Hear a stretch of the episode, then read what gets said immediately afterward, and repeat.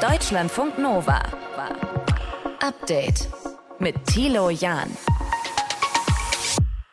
8. Dezember 2021, das ist ein historischer Tag heute. Im Namen der Bundesrepublik Deutschland ernenne ich aufgrund des Artikels 63 Absatz 2 Satz 2 des Grundgesetzes für die Bundesrepublik Deutschland Herrn Olaf Scholz zum Bundeskanzler. Bundespräsident Frank-Walter Steinmeier ernennt Olaf Scholz also zum 10. Bundeskanzler. Davor wurde er im Bundestag noch gewählt. Es gab Blumen und eine Kiste Äpfel. Und wie das heute über die Bühne ging, das hört ihr bei uns. Wenn er grinst, dann verengen sich seine Augen. Also, und sein Mund wird quasi auch zu so einem Strich. Sein Gesicht ist da ganz spezifisch. Und da gab es heute ziemlich viele Momente. Also viel Grinsen von Olaf Scholz zum Beispiel, als er gewählt wurde. Außerdem sprechen wir mit der Pflegerin Nina Böhmer über die Impfpflicht, die im kommenden Jahr für Menschen in der Pflege und im Gesundheitswesen Gesundheitswesen gelten soll.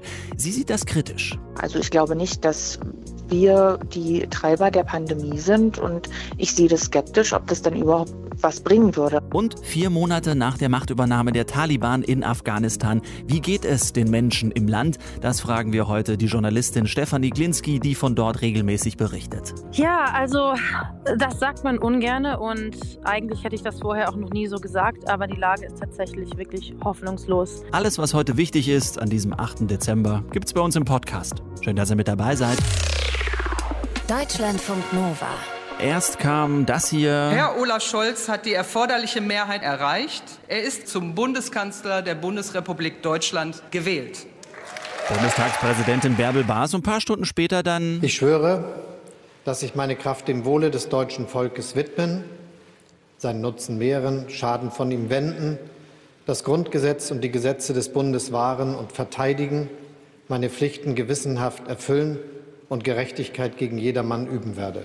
Er ist es. Olaf Scholz, heute vom Bundestag zum Kanzler gewählt worden. 395 Ja-Stimmen gab es für ihn. An Katrin Büsker aus unserem Hauptstadtstudio hat das alles verfolgt. Für uns ist ja eigentlich alles glatt gelaufen für Scholz, oder? Ja, er ist Bundeskanzler, hat um 15 Uhr dann auch Amtsübergabe mit Angela Merkel gemacht. Eventuell hat er seinen neuen Bürostuhl auch schon ein bisschen eingesessen, so rechts, links den Hintern ein bisschen ins Polster bewegt. Keine Ahnung. Ich wünsche es ihm, dass er sich's gemütlich gemacht hat. Ist ja auch für ihn ein ganz schön trubeliger Tag heute.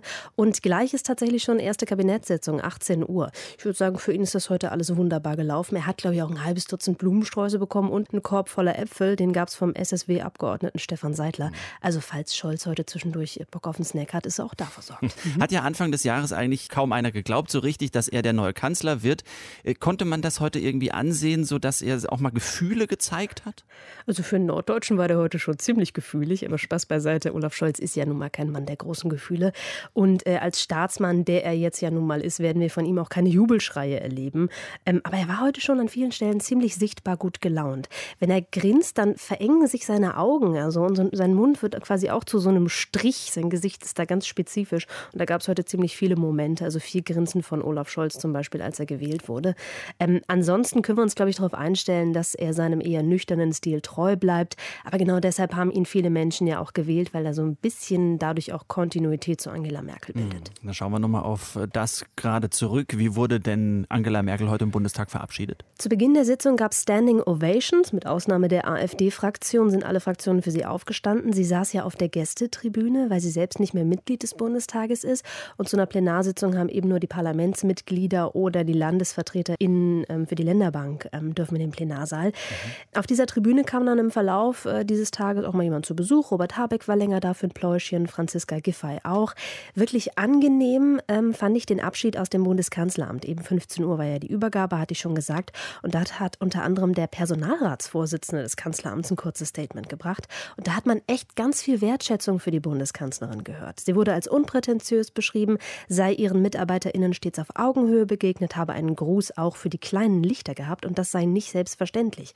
Also da merkt man schon, da ist auch über die Jahre wirklich ein Band zwischen Angela Merkel und den Angestellten im Kanzleramt gewachsen.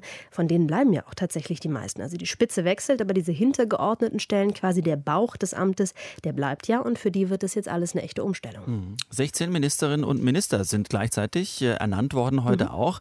Erste Kabinettssitzung 18 Uhr folgt ja jetzt gleich keine Schonfrist direkt drauf los oder wie wird das? Ja, ja und nein. Also klar, die Verantwortung, die liegt prompt jetzt bei den Neuen und das wird, glaube ich, gerade mit Blick auf solche Ministerien wie das Gesundheitsministerium jetzt einfach schon eine ziemliche Packung für Karl Lauterbach. Aber natürlich müssen die auch erstmal ankommen in ihren neuen Wirkungsstätten. Ich habe das mit dem Bürostuhl gerade eben nicht nur Scheiß erzählt, sondern natürlich müssen die auch ihre Büros kennenlernen, ihre Mitarbeiterinnen und Mitarbeiter. Wie funktioniert das in den einzelnen Ministerien? Auch die neuen ähm, parlamentarischen und verbeamteten Staatssekretärinnen und Staatssekretäre müssen ankommen. Und das ist in der Pandemie ja alles auch gar nicht mal so einfach. Auch die Übergaben fanden jetzt heute teilweise nur digital äh, statt. Da sind dann die MitarbeiterInnen zugeschaltet worden. Das muss sich jetzt alles erstmal zurechtruckeln. Und einige Ministerien werden jetzt auch nochmal fundamental umgebaut. Stichwort äh, Ministerium für Wirtschaft wird künftig Wirtschaft und Klima. Kommt ein ganzes Referat aus dem Umweltministerium rüber. Muss man sich auch erstmal äh, überlegen, wie man das jetzt tatsächlich angliedert. Arbeitsplätze, Zuständigkeiten. Das sind jetzt ja auch keine Start-ups, wo du das leicht machen kannst, mhm. sondern das sind wirklich äh, lange gewachsene Zuständigkeiten und ja, ich sag mal strukturkonservative Tanker. Grundsätzlich spricht man ja gerne von so einer Schonfrist, die ersten 100 Tage. Ich würde sagen, danach ziehen wir dann mal Bilanz, wie gut sich das zurechtgeruckelt hat. Du musst die Listen und die Raumzugehörigkeiten ausdrucken, an die Wand hängen und dann kann jeder lesen, wo er hin muss. Hm, ich glaube, so genau läuft das. So, ja. Genau so. Olaf Scholz ist auf jeden Fall jetzt Chef im Kanzleramt. An Kathrin Büsker, danke für die Infos. Gerne. Deutschlandfunk Nova. 5,6 Millionen Menschen arbeiten in Deutschland im Gesundheitswesen und davon 3,7 Millionen im direkten Kontakt mit Patienten. Und für sie gilt ab nächstem Jahr Impfpflicht. Ja, so möchten es SPD, FDP und Grüne. Und das sind eine ganze Menge Menschen, die in unterschiedlichen Berufen von dieser Pflicht betroffen sind, wie uns Volker Findhammer aus unserem Hauptstadtstudio erklärt hat. Die Beschäftigten in den Krankenhäusern, in Pflegeeinrichtungen, in Dialyse- und Tageskliniken, die Hebammen, die Arzt- und Zahnarztpraxen, die Rettungsdienste sowie alle äh, Pflegeberufe, ob ambulant oder vollstationär. Das ist also eine ganze Menge. Und das Thema ist umstritten. Sie sieht eine Impfpflicht kritisch. Nina Böhmer, seit zehn Jahren Pflegerin, kritisiert schon seit Monaten die Zustände und die schlechten Arbeitsbedingungen in der Pflege. Jetzt ist sie bei mir am Telefon. Hallo Nina. Hallo. Warum siehst du die Impfpflicht für Menschen in der Pflege und im Gesundheitsbereich kritisch? Also erstmal frage ich mich natürlich, warum man jetzt nur die Impfpflicht für nur die Pflegekräfte macht, weil soweit ich weiß oder laut ähm, der RKI-Umfrage sind ja 90 Prozent der Pflegekräfte tatsächlich geimpft. Und ähm, ja, also ich glaube nicht, dass wir die Treiber der Pandemie sind und ich sehe das skeptisch, ob das dann überhaupt was bringen würde. Also ich denke nicht, dass nur die Impfpflicht für die Pflegekräfte jetzt die Pandemie beenden wird oder so, mhm. ne? Aber ist es ja. nicht äh, gerade ganz wichtig, dass Menschen in der Pflege so eine besondere Verantwortung haben, weil sie eben ja gerade mit der vulnerablen Gruppe äh, zusammenarbeitet und selbst dann, wenn du sagst 90 Prozent, dann sind 10 Prozent ja schon auch ein Faktor. Ja, das stimmt. Man muss natürlich hinterfragen, wer sind die 10 Prozent? Sind es jetzt tatsächlich Pflegekräfte, die, sage ich mal, wirklich Corona leugnen, also obwohl ich denke, davon gibt es sehr, sehr wenig, oder sind das vielleicht Pflegekräfte, die haben doch vielleicht noch Angst vor möglichen Nebenwirkungen oder sind das vielleicht Pflegekräfte, die sich vielleicht aus gesundheitlichen Gründen gar nicht impfen lassen dürfen? Mhm. Ja. Mit welchen Menschen hast du Kontakt? Welche von den dreien, die du aufgezählt hast, hast du jetzt schon kennengelernt? Also mir schreiben ziemlich viele Leute auf Instagram, zum Beispiel Leute, die auch geimpft sind, die gegen eine Impfpflicht sind. Dann gibt es natürlich auch Leute, die haben noch Angst vor der Impfung, weil sie Menschen kennen, die haben Nebenwirkungen erfahren müssen von der Impfung.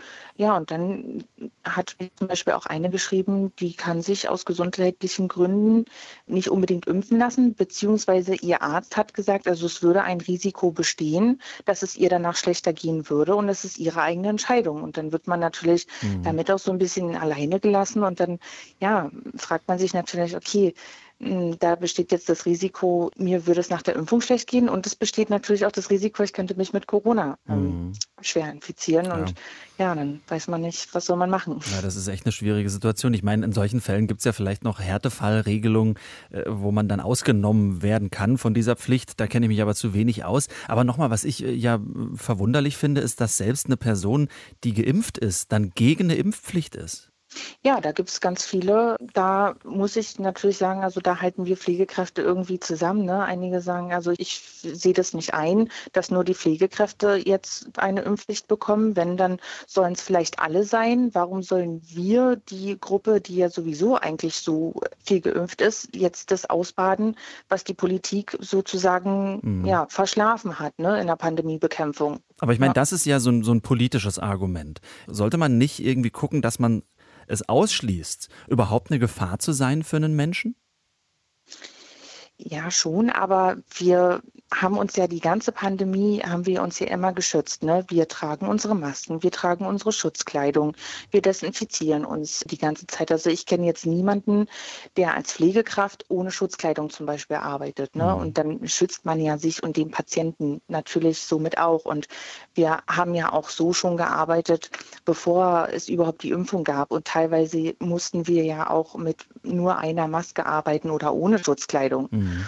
Ja. Hm. Was, was hältst du von diesem Argument, das immer wieder kommt, dass es die Befürchtung gibt, wenn eine Impfpflicht am Start ist, dass dann noch mehr Leute aus der Pflege den Job an Nagel hängen? Also das könnte natürlich möglich sein. Wahrscheinlich, so das ungeimpfte ähm, Personal, das würde dann wahrscheinlich sowieso den Job aufgeben wollen, weil sie sich sagen, okay, irgendwann ist auch Schluss, ne? Mhm. Weiß ich, vielleicht mein Körper ist mir jetzt wichtiger als zum Beispiel mein Job gibt es mhm. ja wahrscheinlich so Leute. Und ähm, dann gibt es, wie gesagt, auch, also was meine Rückmeldung ist, auch viele Geimpfte, die sagen, also so lasse ich mich jetzt nicht verheizen. Ich bin zwar geimpft, aber das lasse ich mir jetzt nicht gefallen. Mhm. Ja.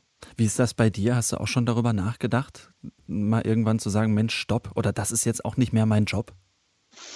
Also ich mache meinen Job ziemlich gerne. Ähm, ich weiß natürlich nicht, wie sich das jetzt in Zukunft ändern wird, ob die Ampel beziehungsweise die neue Regierung jetzt wirklich was ändern wird an der ähm, Situation in der Pflege, an den Arbeitsbedingungen.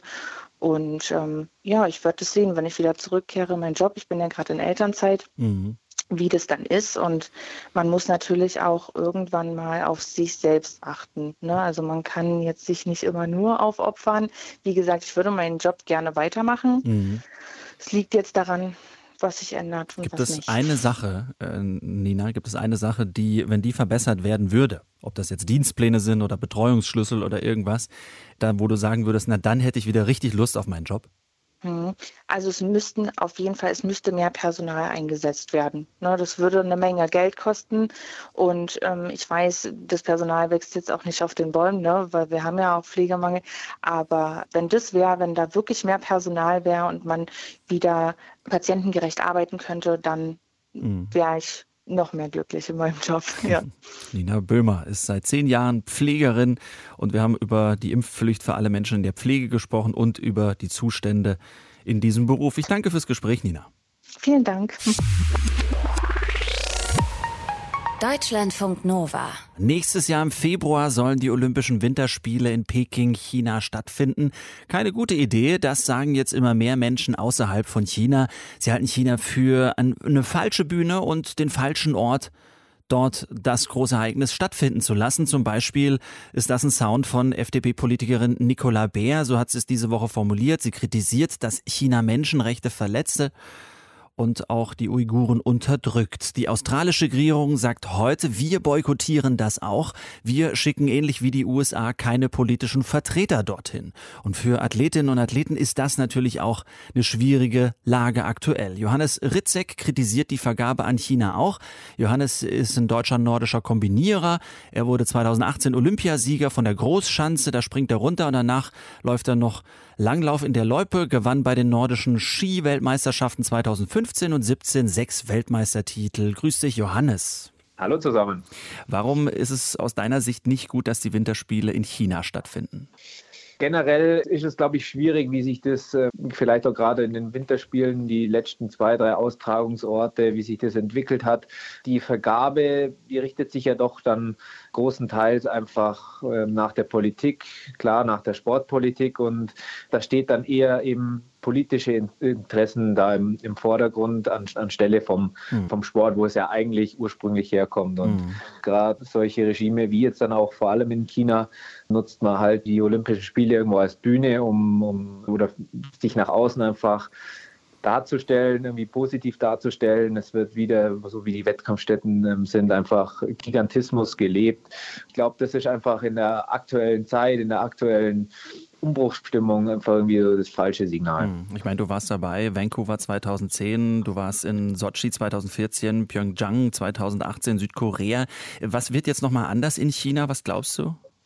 Ich glaube, dass es einfach nochmal eine Stufe extremer wird. Alles, was vielleicht schon sich ähm, vielleicht in Sochi, in Pyeongchang ähm, so angedeutet hat, ähm, wird es da einfach nochmal auf ein anderes äh, Level gehievt. Unsere B-Mannschaft, die hatten da schon den ersten Testwettkampf jetzt vorherige Woche drauf und waren in China und sagen einfach, oh, das ist einfach nochmal eine Nummer krasser. Da wurde der Flughafenterminal für sie gesperrt, mit Eskorte dann zu den Wettkampfstätten geleitet und ähm, das ist einfach in einem ja, westlichen Land gar nicht vorstellbar. Und ähm, da wird halt viel einfach abgeschirmt von den Sportlern. Sportler werden da perfekte Bedingungen haben, aber hinter der Fassade sieht es halt dann einfach anders aus. Mhm. Hast du mal überlegt, deine Teilnahme abzusagen? Das sind zwar unterschiedliche Dinge. Das Sportliche ist einfach alle vier Jahre für uns die, die größte Bühne, wo wir ähm, unseren Sport leben können. Und die Grundidee, an einem Ort in so einem Zeitraum den Wintersport jetzt in dem Fall zu feiern, das ist ja, glaube ich, immer noch das, was auch diesen Mythos Olympische Spiele ausmacht. Und mhm. das ist ja irgendwo losgelöst von dem Ort, wo es ausgetragen wird. Es wird, auch wenn ich jetzt da sage, ich, boykottiere das, trotzdem Spiele stattfinden, es werden äh, Sieger da sein. Und ich für meinen Teil glaube einfach, dass gerade mit so einer klaren Stellungnahme mehr darauf aufmerksam gemacht werden mhm. kann, als mit einem Boykott von Einzelnen, weil wir mhm. Sportler sind für den Sport da und äh, nicht für die Politik. Absolut. Das heißt, so ein bisschen würdest du, höre ich daraus, dir wünschen, dass vielleicht eine Stufe oben drüber der Deutsche Olympische Sportbund äh, mal so ein bisschen Flagge zeigt? Ich will jetzt da auch niemanden irgendwo einen schwarzen Peter zuschieben, mhm. aber ich denke eben, wenn man den, die Stimmungslage der Athleten aufnimmt, das gebündelt als Stellungnahme oder sich da klar positioniert, auch als Verband, kann es zusätzlich wirken. Aber ich glaube, die Meinung ist in den Sportlerkreisen sehr, sehr einhellig, dass das einfach ein schwieriges Pflaster ist, mhm. ähm, politisch da drüben. Und ich glaube, wenn man da einfach ja, aufmerksam macht und das anspricht, dann ähm, fühlt sich dann auch irgendwann eben die Entscheidungsträger irgendwo unter Druck gesetzt. Mhm. Ist es nicht gerade gut, dass es da stattfindet, weil man nämlich den Blick der Welt genau dorthin richtet. Ganz egal, wie sich China präsentiert, ist es ja an einem selbst, die kritische Stimme aufrechtzuerhalten.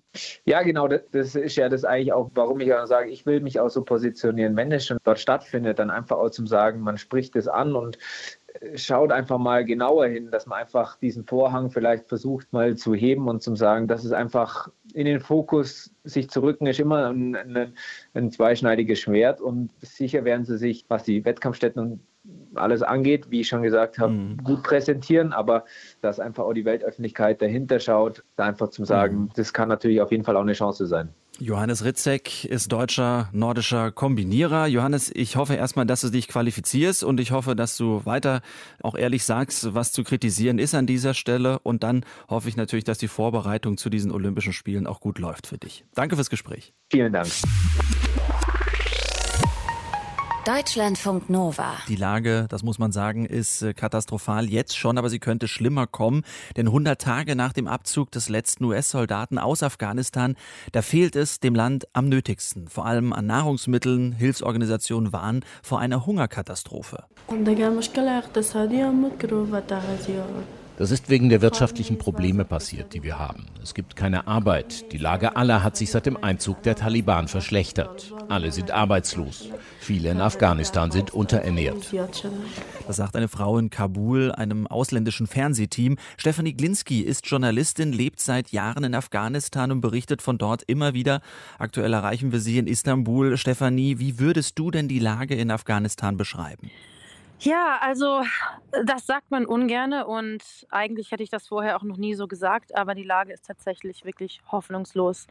Die Menschen haben Hunger, die Menschen haben keinen Zugang zu ihren Geldern und natürlich steht wie immer ein sehr, sehr kalter Winter bevor in Afghanistan. Die Menschen müssen heizen, was Geld kostet. Ähm, die Menschen brauchen Nahrung und das sind alles Dinge, die ihnen nicht zur Verfügung stehen. Mhm. Ähm, gleichzeitig wissen die Leute wirklich auch nicht, wie es weitergehen soll. Die Taliban hat die Regierung übernommen. Wie wird das weitergehen? Ähm, wird es Möglichkeiten geben, an persönliche Ersparnisse zu kommen? All das ist weiterhin unklar und das Monate nach der Taliban-Übernahme. Mhm. Das heißt, die Menschen selbst sind hoffnungslos. In den Krankenhäusern, die ich in den letzten Monaten besucht habe, sind sehr viele Mütter mit ihren Kindern, die extrem unterernährt sind. Da natürlich auch circa 2000 Kliniken und kleine Gesundheitszentren zugemacht haben über die letzten Monate. Mhm. Das heißt, viele Menschen haben gar keinen Zugang mehr zum Gesundheitssystem, zur Versorgung, müssen teilweise tagelang, definitiv stundenlang reisen, um überhaupt einen Arzt besuchen zu können. Und all das zusammen ist natürlich ja extrem schwierig und wirklich lebensbedrohlich für die afghanischen Menschen. Und die Taliban kümmern sich da nicht drum oder verweigern äh, zum größten Teil irgendwie die Hilfe? Also die Taliban verweigert die Hilfe nicht. Die Taliban auf der einen Seite hat natürlich sehr wenige Kompetenzen. Die haben eine komplette Regierung übernommen ohne das jemals vorher genauso gemacht zu haben. Also wir hatten ja auch zwischen 1996 bis 2001 die Taliban, mhm. die Afghanistan regiert hatte. Und zu der Zeit haben die Menschen schon sehr an Hunger gelitten, an große Armut. Gleichzeitig ist die Taliban international natürlich überhaupt nicht anerkannt. Das bedeutet, sehr viel Hilfe, die von internationalen Gruppen kommen würde, erreicht Afghanistan momentan überhaupt nicht. Momentan gibt es humanitäre Hilfe, das bedeutet Lebensmittel, Decken für den Winter, sozusagen die Nothilfe. Aber alles andere kommt praktisch nicht nach Afghanistan rein. Und das Ganze hängt natürlich auch davon ab, ob die internationale Gemeinschaft die Taliban jetzt anerkennen wird oder mhm. nicht.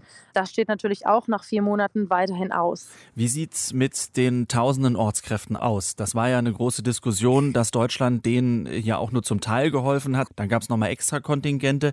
Äh, wie viele Ortskräfte sind noch dort, beziehungsweise wie viele sind noch bedroht?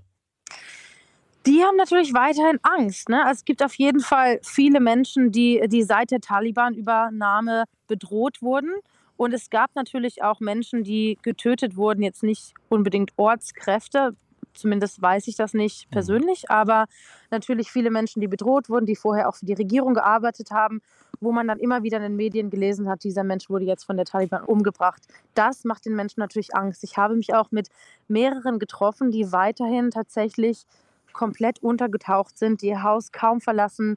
Ähm, an einen kann ich mich ganz besonders erinnern, der ähm, seit Monaten praktisch nur noch zu Hause ist, darauf wartet, das Land zu verlassen, bis jetzt immer noch keine Genehmigung hat, dies zu tun mhm. und praktisch die letzten Monate einfach nur noch zu Hause geblieben ist. Ähm, die Familienmitglieder gehen kaum nach draußen und das Leben in einem Gefängnis zu Hause ist, ist schrecklich für die Menschen und natürlich plagt die Angst weiter und auch die Frage, wie soll es weitergehen mit der Zukunft und mhm. wann kann ich Afghanistan verlassen? Das ist eben genau diese Frage, die sich viele, viele Menschen, Tausende, viele Hunderttausende Menschen weiterhin stellen. Nicht nur mhm. Ortskräfte, aber auch andere Menschen, die mit der afghanischen Regierung gearbeitet haben oder mit anderen internationalen Organisationen.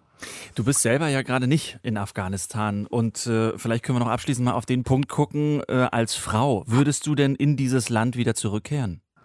Ja, also ich gehe im Januar tatsächlich wieder nach Afghanistan zurück. Ich bin jetzt eigentlich nur eine kurze Zeit draußen.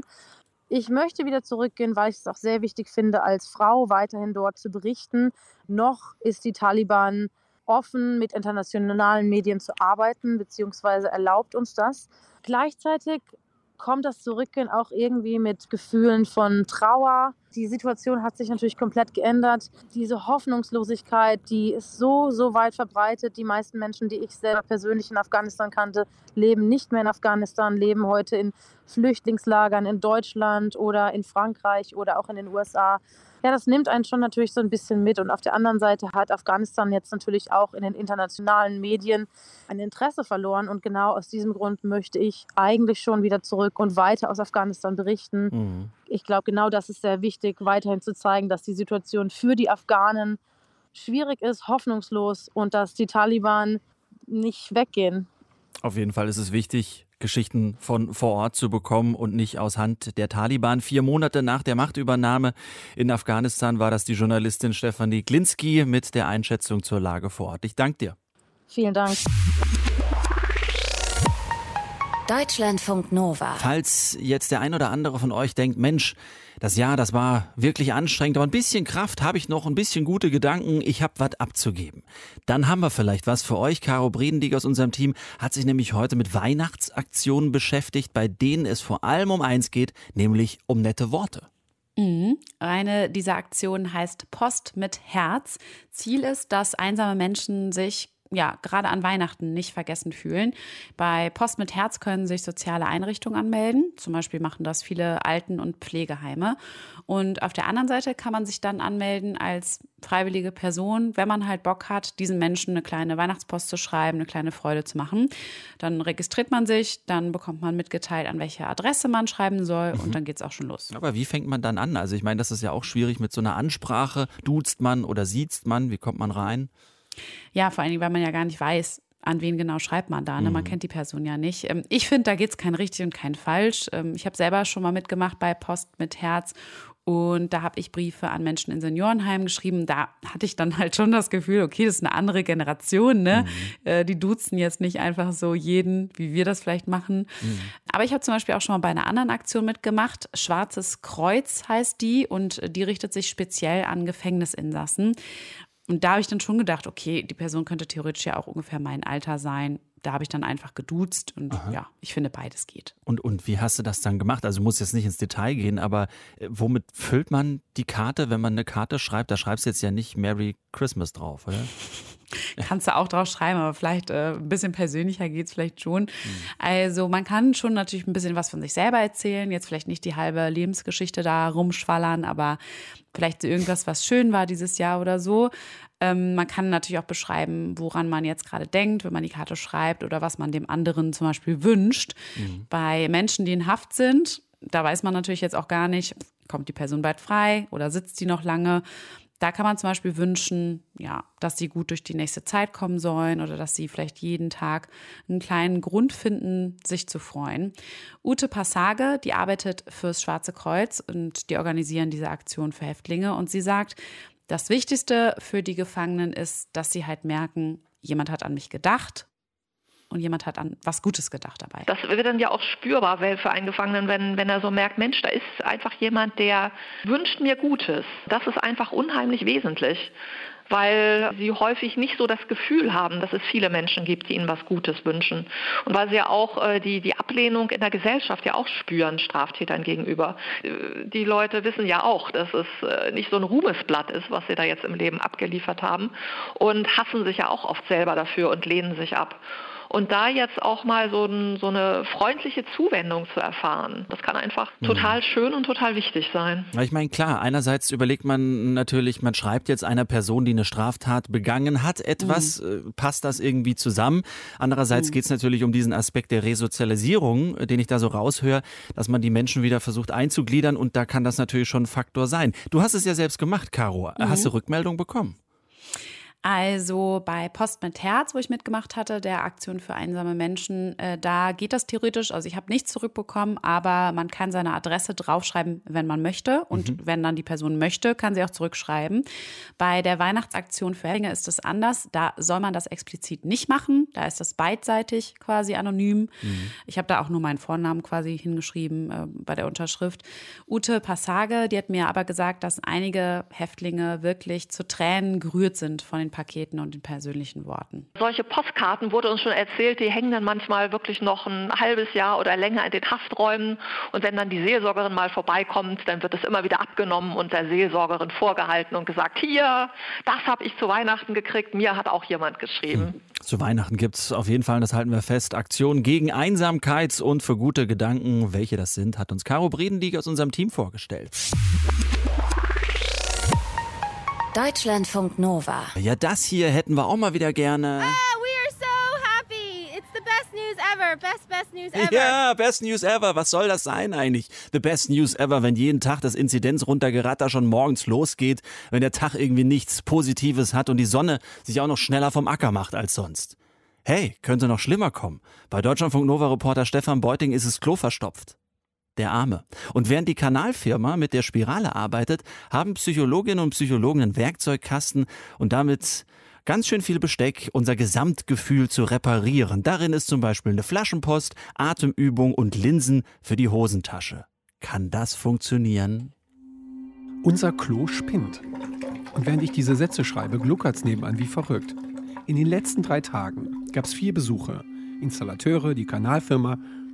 Was mit dem Klo los ist, wäre natürlich spannend zu wissen. Aber spannender noch, was mit mir los ist. Warum mich das überhaupt so wahnsinnig macht. Das Stressniveau ist sehr hoch und wir sind alle im Durchschnitt sensibler geworden und anfälliger für kleine Situationen, die uns früher nicht aus dem Tritt gebracht haben, die aber jetzt dafür sorgen, dass wir entweder viel schneller ärgerlich sind, wütender sind, trauriger sind. Michelle Wesser ist Psychologieprof an der Uni Mainz und arbeitet am Leibniz Zentrum für Resilienzforschung. Resilienz, Widerstandsfähigkeit, das war schon vor der Pandemie gut, diese Fähigkeit zu haben, also nicht bei jeder Krise sofort einzuknicken. Aber in den letzten Monaten ist das nochmal verstärkt gefragt. Es ist wie so eine Schwelle, die leichter zu überschreiten ist von kleinen Ärgernissen. Und das führt natürlich dazu, wenn wir viel häufiger so gestresst sind und die Emotionen überschäumen, dann reagiert auch der Körper entsprechend und regeneriert sich nicht. Und natürlich bräuchten wir gerade diese Regeneration, um dann auf größere Herausforderungen auch wieder gut vorbereitet zu sein. Das Ziel, die Schwelle soll wieder hochgesetzt werden. Der Wunsch, gute Tipps für uns alle im Umgang mit solchen Lebenslagen allgemein. Und bitte für mich speziell weil hier gerade so viele Baustellen nicht im Plan sind und weil es gerade wieder gluckert und aus der Badewanne sprudelt, dass ich ausrasten könnte. Das sind so Situationen, das erleben wir häufig, wie jetzt mit dem Abfluss als sehr praktisches Beispiel. Ja, aber bei Corona ist äh, als, als so auf der Metaebene sind alles Dinge, die wir so wenig unter Kontrolle eigentlich haben. Ne? Weil man denkt, okay, wir, wir geben das ja jetzt jemand in die Hand, von dem wir glauben, der kann es lösen. Und er löst es aber nicht. Und wir selber können es nicht lösen. Ihr erster, ganz grundsätzlicher Tipp, das beeinflussen, was wir unter Kontrolle haben. Was nie gut ist, aber gerade jetzt nicht in diesen Autopilot-Modus zu kommen, einfach den ganzen Tag durchzulaufen, ohne innezuhalten. Alltag als Abfolge von stressigen Situationen. Hier mal einen kleinen Break einbauen. Zum Beispiel das Online-Resilienztraining der Uni Mainz. Kostenlos, niederschwellig. Der Titel Auf Kurs bleiben. Das Programm war vor der Pandemie als Präsenzkurs angelegt. Der Effekt wissenschaftlich belegt. Wegen Corona gibt es aber nur die Mini-Version online und gratis. Dort werde ich aufgefordert, mir den schlechten Tag rauszusuchen und dann alles rauszulassen. Expressives Schreiben heißt die Technik. Ich erzähle vom Abfluss, von der Menge unerledigter Aufgaben und das Witzige daran, schon das sich neben sich stellen, sich selbst beobachten und beschreiben, das bringt mich runter. Bei der Frage, was ich spüre, wenn ich gestresst bin, wähle ich Verspannungen. Naja, auf jeden Fall ähm, könnte zum Beispiel progressive Muskelentspannung total gut tun. Die Technik hinspüren, anspannen, Spannung aushalten, loslassen und nachspüren. Auch hier der Effekt. Alleine das hilft natürlich schon einerseits, sich ein bisschen zu fokussieren. Kaum, dass wir über Muskeln und Haltung reden, setze ich mich gerade hin. Ja, ich mich auch tatsächlich. Und das ist so ein Zusammenspiel. Ne? Also in vielen Kleinigkeiten der Vorbereitung auf so eine Übung macht man eigentlich schon Dinge, die per se hilfreich sind. Während ich noch hinspüre, anspanne und loslasse, höre ich im Hintergrund, wie es aus dem Bad schon wieder gluckert und blubbert. Spontaner Gedanke, warum immer ich? Spontaner Ratschlag von Michelle Wesser, Linsen holen. Das ist eigentlich eine meiner Lieblingsübungen, die Linsenübung. Und das geht so. Morgens eine Handvoll Linsen in die linke Hosentasche. Und immer wenn irgendwas passiert, was mit einem positiven Gefühl verbunden ist, und das können wirklich Kleinigkeiten sein, ganz kleine Sachen, dass eine Kassiererin mal nicht patzig war, sondern mich freundlich angelächelt hat. Oder wenn mir zum Beispiel jemand geholfen hat, ich ein gutes Gespräch hatte. Oder zum Beispiel die Interviewpartnerin drangegangen ist. Dass plötzlich unerwartet doch die Sonne rausgekommen ist, obwohl es eigentlich nur grau gemeldet war. Also alle möglichen Dinge. Und immer dann, wenn das passiert, in diesem Moment nehme ich eine Linse von der linken in die rechte Hosentasche. Und sollte ich am Ende des Tages den Eindruck haben, was für ein kompletter Scheißtag, dann finde ich in der rechten Hosentasche Linsen. Dann habe ich den Beweis in der Hand und muss mich fragen, warum habe ich diese Linsen darüber getan? Und das hilft mir einfach, den Blick auf das Positive zu schärfen. Deutschlandfunk Nova. Update. Immer Montag bis Freitag auf deutschlandfunknova.de und überall, wo es Podcasts gibt. Deutschlandfunk Nova.